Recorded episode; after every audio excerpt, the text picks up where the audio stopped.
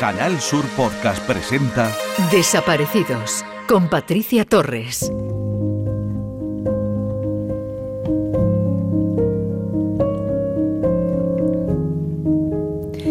Hace un par de semanas escribía Juan Bergua, padre de Cristina Bergua, desaparecida hace más de 25 años en Cornellá de Llobregat, la siguiente publicación en Facebook que he querido rescatar en el programa de hoy. Él ha querido dirigirse a aquellas familias que tienen un familiar desaparecido recientemente, aquellos a los que acaban de enfrentarse al vacío de la ausencia inesperada y sin explicación, e incluso a los que llevan años, décadas, conviviendo con el mismo interrogante y con la misma no respuesta. Él decía que nuestra debilidad será nuestra fuerza si estamos unidos. Nuestra capacidad de esperanza será más sólida si la compartimos. Nuestra determinación de lucha será tanto más imbatible cuando más visible ante la sociedad. Y que nuestra fuerza para abrir nuevos caminos en la investigación también se redoblará si conquistamos juntos la solidaridad de la gente de buena fe. Y es que sin duda hay que ponerse necesariamente en el lado de la familia del desaparecido, ser partícipe en cierta medida de su dolor y empatizar con ellos, acompañarlos en este enorme sufrimiento que es el no tener respuestas a sus inquietantes preguntas. Necesitan un apoyo, un abrazo, que le transmitan comprensión y sobre todo esperanza. Esa esperanza a la que se aferran miles de familiares que suplican desesperadamente conocer la verdad de lo que ocurrió a su familiar, para así cerrar esa herida que no cicatriza. Bienvenidos a Desaparecidos. Alerta desaparecidos. María del Carmen Becerra Rodríguez, de 56 años, desaparece el 5 de julio del 2021 en Ayamonte, Huelva. Mide 1,60 de estatura, pesa 70 kilos y tiene el pelo castaño y ojos verdes. Si tiene alguna información sobre María del Carmen, póngase en contacto con la Policía Nacional 091, Guardia Civil 062 o al 112.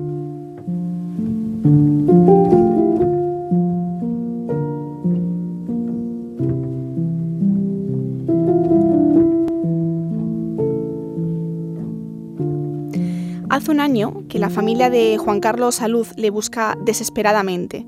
Este malagueño salió de casa de su madre, con la que convivía, en la zona de Portada Alta, Málaga.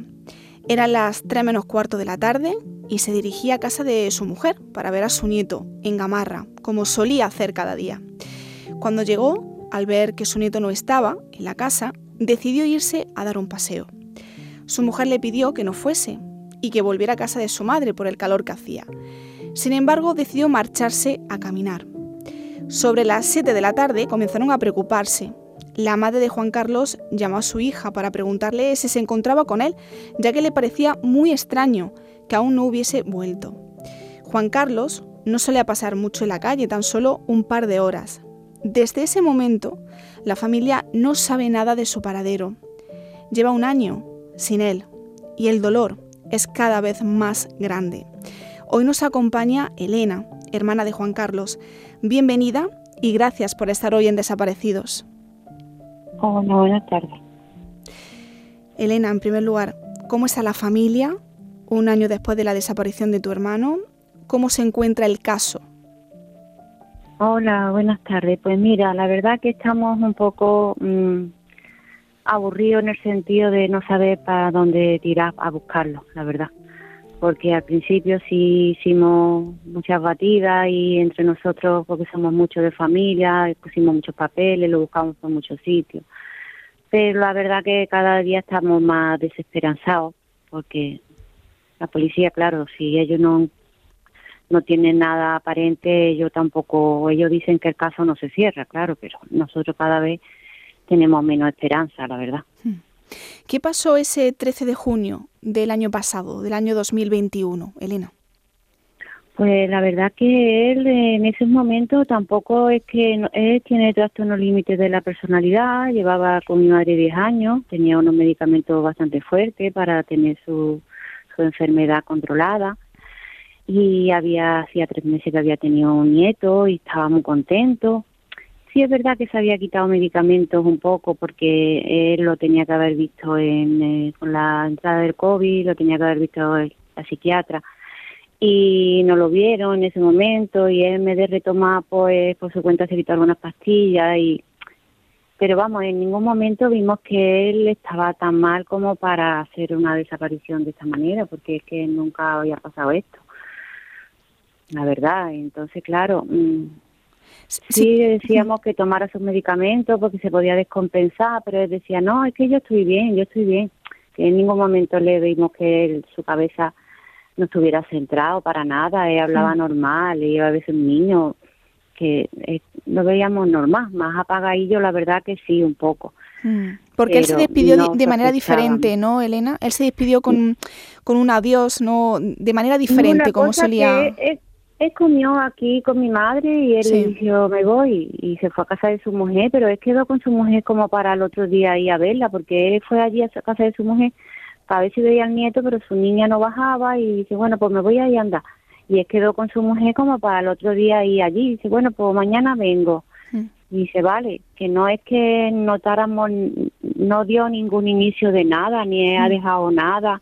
¿Sabes? Te digo que no sospechábamos en ningún momento tampoco que fuera en este plan porque ya él no llevaba tampoco, llevaba su, su, su cartilla, pero no llevaba sin dinero en efectivo tampoco mucho, ni nada, mm, ¿sabes? Ni tarjeta de crédito, ¿no?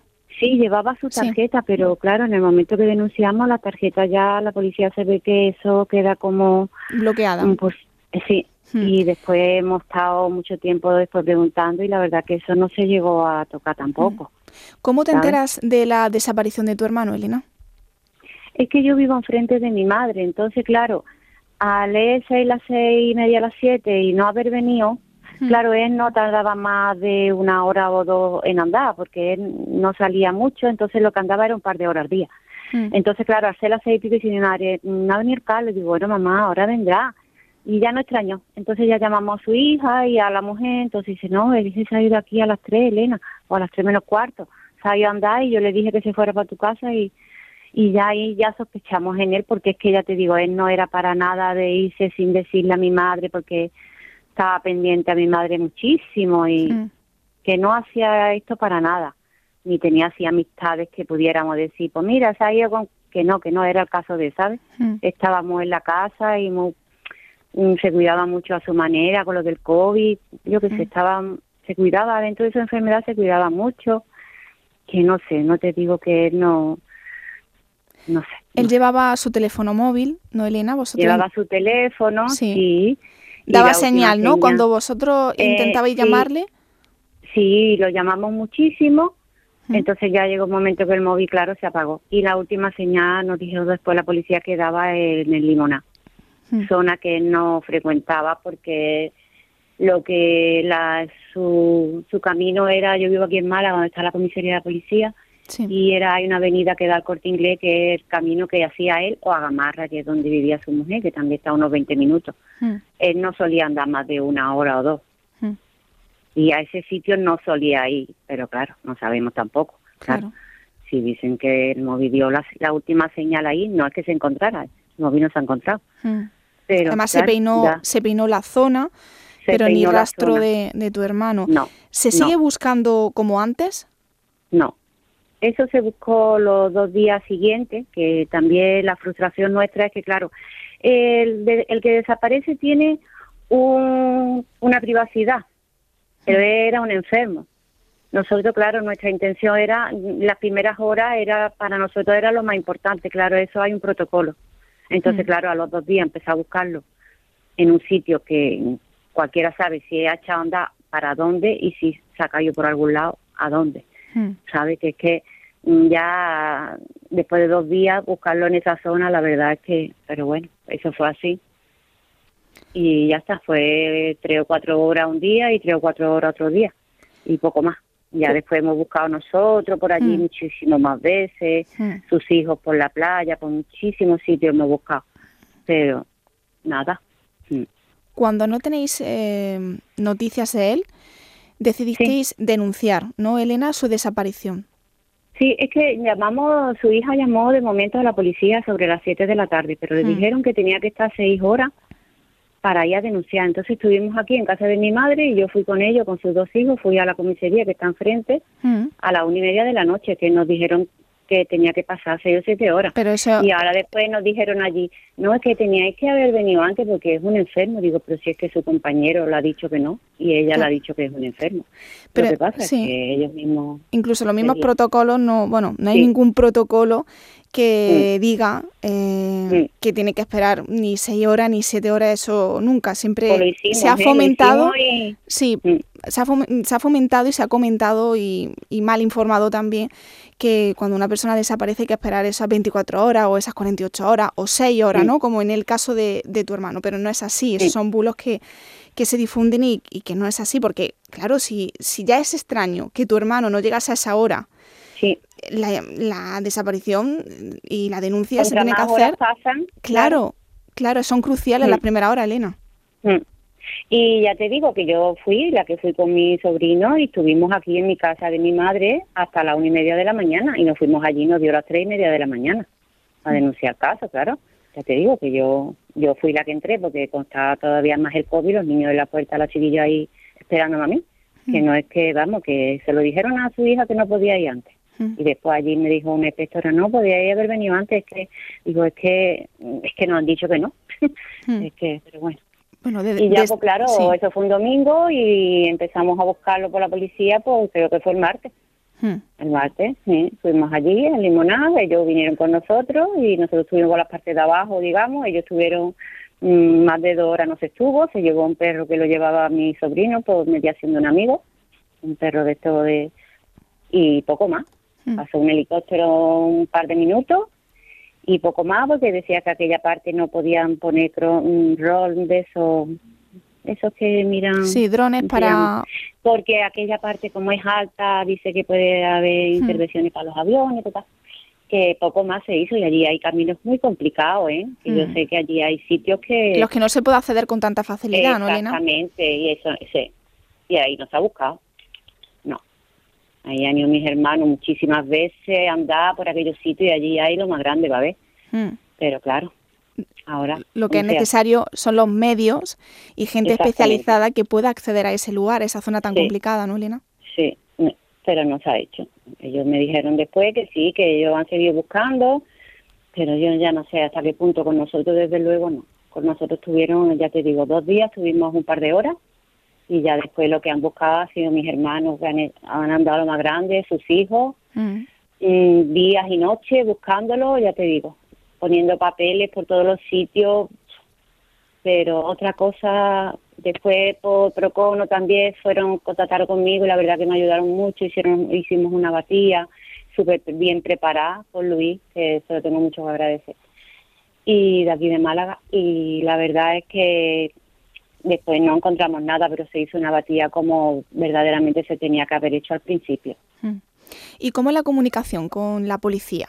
Eh, Pues la verdad que al principio, pues claro, yo llamaba mucho y su hijo también llamaba mucho. Y claro, ya la policía, como no tienen, también se agobiaban un poco más de la cuenta, porque claro, no había nada más que decir, pero claro, la impotencia nuestra y mm, ya después, hombre, yo llamaba y me atendían, ¿no? Pero a él sobre todo ya también una vez le dijeron como que que no podía ya ser tan pesado, vaya, más claro agua, porque vamos, el trato fue regular. no. Luego sí, yo he llamado y eso, me dicen que el caso no se cierra, pero que ya está, poco más. Eso tiene que ser que sí, si alguien ve algo, que le dé el móvil a esa persona para que yo contacte con ellos Mm. y poco más. Imagino, Así Elena, que que ha sido un año muy difícil para ti, para toda la familia. Me estoy acordando también para para tu madre. madre. Exacto. Sí, Yo iba a preguntar por porque tu madre. Vamos luchando, ¿no? Porque cada uno tiene su vida, su casa. Pero ella tiene 86 años, ella también ya la pobre, pues claro, le cuesta la vida esto, porque esto es muy duro. Y aquí no hay ayuda de ninguna clase, porque es que eso no, no hay ayuda de ninguna clase. O sea, Mm. la ayuda es nosotros tirando nosotros unos de otros. Y, y ya está, no hay otra, hija. Eso Mm. es, ya está, la pena es ella, que claro, ella de vez en cuando pues, se agobia, le entra la desesperación, porque Mm. claro, si sabe que ha pasado, pues ha pasado, pero así sin saber dónde está y, más que una persona que sabemos que él si está de pie, esto no es consciente. Hmm. Y si no, ¿dónde está? Hmm. Es muy difícil, ¿sabes?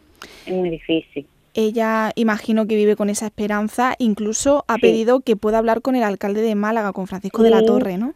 Escribimos dos cartas al principio, al, al mes y pico, escribimos dos cartas. Primero escribimos una y cuando no nos contestaron, se puso en contacto conmigo alguien de, de su más allegado, ¿no? Y entonces el hombre nos dijo que escribiéramos otra, la mandamos otra vez, pero que va, yo no, ya después no recibí contestación ninguna. No, la verdad es que no.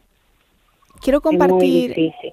me imagino, me imagino que, que bueno, también es, un, este espacio también es, un, un llamamiento, ¿no? Para que esa carta que vosotros habéis escrito, pues tenga un- una respuesta, ¿no? Que ojalá, Sí. ojalá.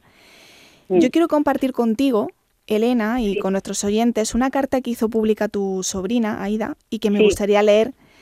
Y la carta dice así, ¿Dónde estás, papá? Un mes sin saber nada de tu paradero. Un mes inquietante, sin saber si estás bien, con miles de preguntas y sin encontrar ninguna respuesta. No te imaginas la falta que nos hace. Los recuerdos invaden mi mente. Escucho tu voz miles de veces antes de conciliar el sueño. Te hemos buscado por todos los lugares que han estado a nuestro alcance. Cada día es más duro sin ninguna pista, ningún detalle, pero te prometo que no nos vamos a rendir. Te busqué en mi corazón en el momento que me enteré de la noticia. Es desesperante el no saber qué hacer. Te he buscado por las calles confundiéndote con mucha gente. Necesito saber de ti.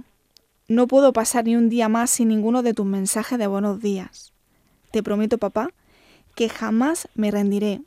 No dejaré de buscarte hasta encontrarte. Te quiero muchísimo, tu hija que te espera con ansia y millones de besos y abrazos para darte.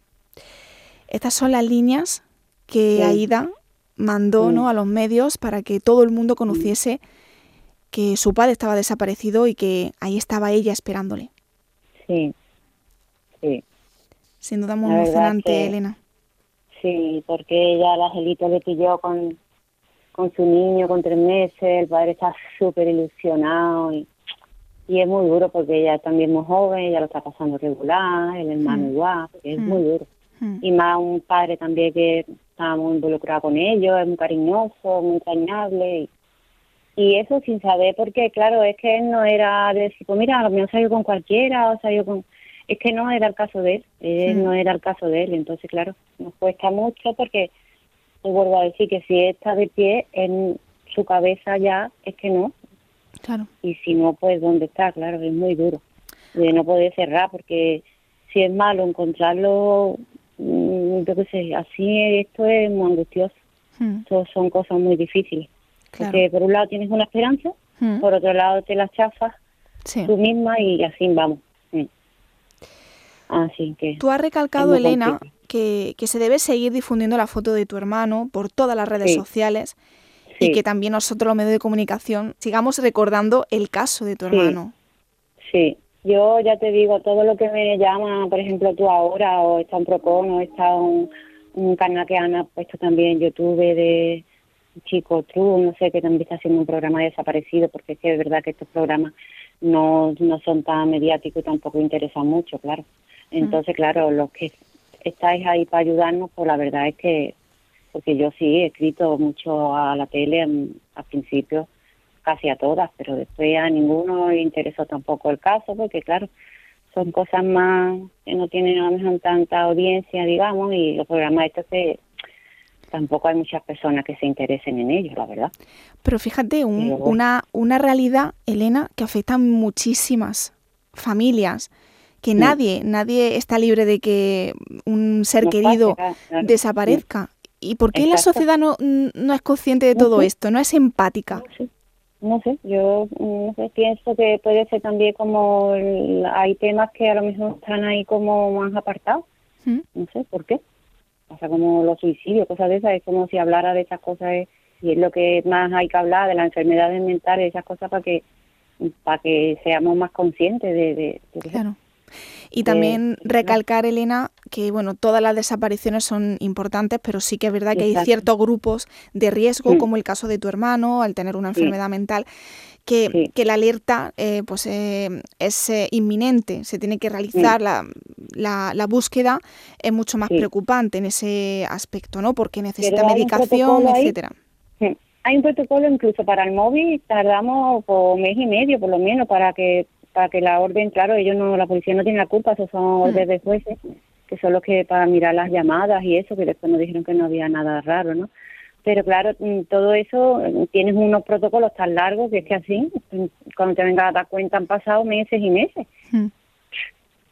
sé, porque si hay algo, algún contacto con alguien y ahora tarda un mes y medio o incluso tardan hasta más, pues cuando ya van, yo qué sé, que, pero claro, los protocolos son así y todas las personas tienen sus derechos, ya, pero es que un enfermo que tiene una dependencia de una cantidad de pastillas muy grande. Claro, porque cuando se dice es que ha desaparecido voluntariamente. Voluntariamente cuando hablamos de que salió de su casa por su propio pie. Voluntario, sí. Claro, pero luego hay un trasfondo, hay que analizar que cada caso es diferente.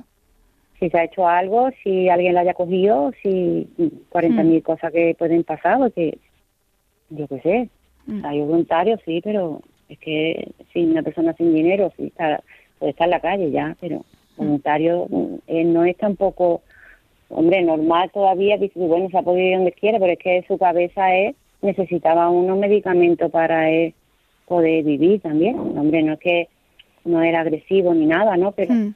él necesitaba medicamentos para estar regulado. Mm.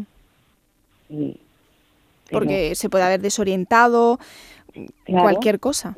Una vez que deje de tomar su medicamento, mm, pues muy bien que esté, no puede estar bien nunca, porque tenía un tratamiento muy fuerte que en ningún momento le vimos nosotros que tuviera su cabeza perdida, ni muchísimo menos. Mm. Que era apto porque tenía su cuenta y sus cosas, que iba a su banco, a sus cosas, él hacía todas sus cosas.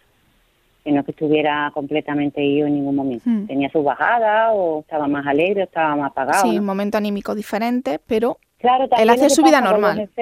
claro, los enfermos mentales que tiene, ¿qué pasa? Que ellos, él tenía su revisión con su psiquiatra al, al estar la pandemia se la anularon, claro, ahí hubo muchos problemas con los médicos, ¿sabes tú? ¿Qué pasa? Que luego ya, en vez de coger otra vez la cita, pues dice, no, si yo yo me encuentro mejor, claro, él se quitó algunas para estar un poquito más estabiladillo y eso, mm. pues ya con la cosa del niño. Y Carlos, te vas a descompensar, no, no, es que yo me encuentro muy bien, yo me encuentro mm. muy bien, ya, pero es que esta enfermedad, lo mismo que estás muy bien, lo mismo después te da un bajón. Claro. Puede ser que ese se desestabilizase y eso provocase también la ausencia. Pero claro, el problema es que no le, no, les hemos, no le hemos visto hasta ese punto ah, a él mal para eso, porque es que mm. ese mismo día él comió, estuvo allí hablando con la mujer, riéndose, estuvo mm. hablando normal, que ella no le notó nada. Claro. Así que otras veces hemos dicho, bueno, porque estamos o mm. estamos apagados, estamos... No, no, es que era un día normal, que no estaba para... Vamos, es que yo llevo con él, ya ves, toda la vida, porque aparte él vive aquí enfrente mío y yo con él somos los dos mayores y siempre hemos estado para hablar y todos hemos tenido siempre mucha complicidad nosotros. Hmm. Y siempre cualquier cosa, ¿no? Y no, es que yo estoy bien. Es verdad que un par de días lo notaba un poquillo más apagadillo, pero hmm. no hasta el punto porque es que ha pasado muchas gracias más muchísimo peores y pero claro, no sabe uno cuando la cabeza tampoco a lo mejor te puede dar un chispazo, claro. Hmm. ¿Y tú cómo has vivido esa ausencia, Elena? Yo muy mal, porque yo tengo, nosotros somos nueve y yo soy mm. la única niña, soy la segunda y era el mayor, los demás son siete, son mm. yo con mis hermanos, ya ves, para mí son todos iguales. Sí. Pero claro, ¿qué pasa? Que yo con él siempre he tenido mucha complicidad, estaba ya aquí con mi madre. Yo la había cuidado a mamá, yo estoy aquí con mamá y yo la cuido porque se vino aquí más que nada por su enfermedad, pues estaba como más tranquilo, ¿no? que después mm. ya te digo, con sus hijos, su mujer se ha llevado súper bien, no se llegaron ni a separar. Mm. Simplemente ya como no funcionaban de pareja, pero ellos siempre han tenido relación. Claro. Y estaba aquí con ella y esto él hacía sus cosillas, compraba y, y, siempre hemos estado, hemos estado los dos muy unidos, la verdad. Mm. Pero claro, yo pues tengo un caparazón hecho para ir tirando de los demás. claro. Tú eres la que... No hay otra. Claro la que saca fuerzas de donde me imagino la tiene. Por mi madre. Por tu madre, claro. Yo no sé si tú estás en ese grupo de WhatsApp con otros familiares de desaparecidos. Sí, Elena. con Esperanza, sí. Sí. Estoy en el grupo de Esperanza. Me metieron al principio con Paco Lobató. Sí. Sí. Mm. Imagino que un, un Mm. grupo donde os, os apoyáis uno a los Sí, otros. sí, ¿Cómo, cómo es ese grupo? ¿Qué, Este, ¿De qué habláis en ese grupo? Pues hablan, cada vez hablan a lo mejor de las fechas de los años que hace uno, Mm, los años que hace otro, las búsquedas, que todos tenemos las mismas falta de, de apatía por parte de la policía, porque la mayoría de las veces que no, no encuentras tú lo que el apoyo que tú necesitas, la demora que hay a la hora de buscar cosas, porque Sí. la hay. Claro, eso está, los protocolos son así, entonces la impotencia de no saber, mm, y que nadie te, te, te guíe por nada, tú te tienes que buscar la vida y ya está. Mm, Y ellos con decir que el caso no está cerrado es lo que hay, es que otra cosa no hay. mm. Y se habla más o menos siempre eso, gente que lleva muchísimos años y las luchas que han hecho, lo han hecho ellos por su cuenta, gastándose el dinero Mm, en papeles y en cosas para poner a sus hijos, porque lo mismo que mi hermano tiene 60 años, hay niños con 15 o 20 años, y todo es ir de lo mismo, ¿sabes? Mucha impotencia es lo que hay en el grupo y apoyándonos así, en esa manera, cada vez que es el aniversario de uno y, y las faltas que tienen en sus familias, claro.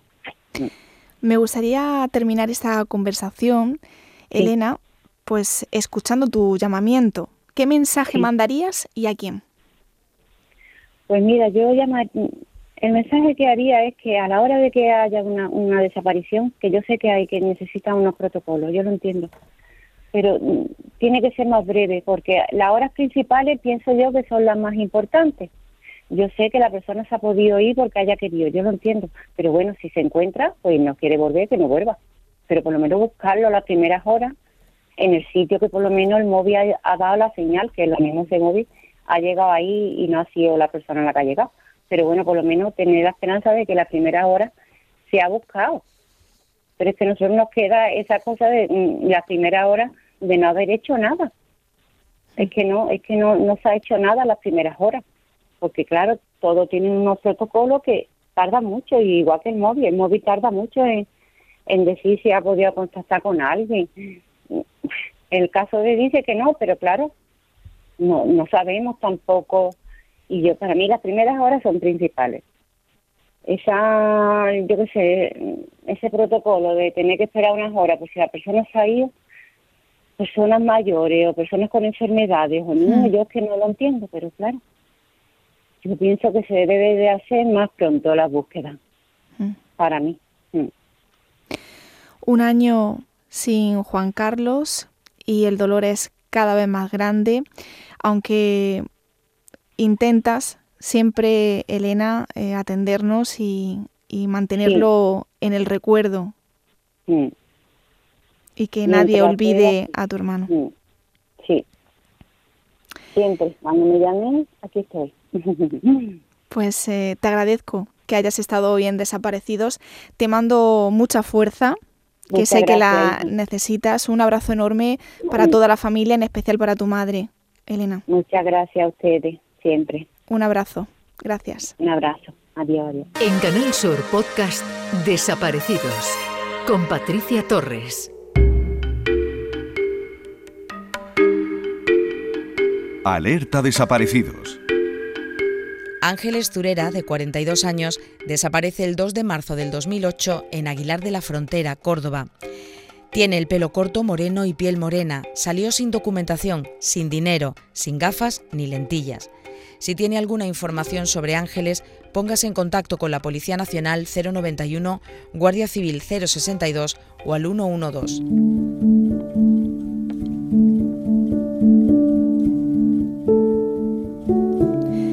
Aquí finaliza un nuevo programa de Desaparecidos.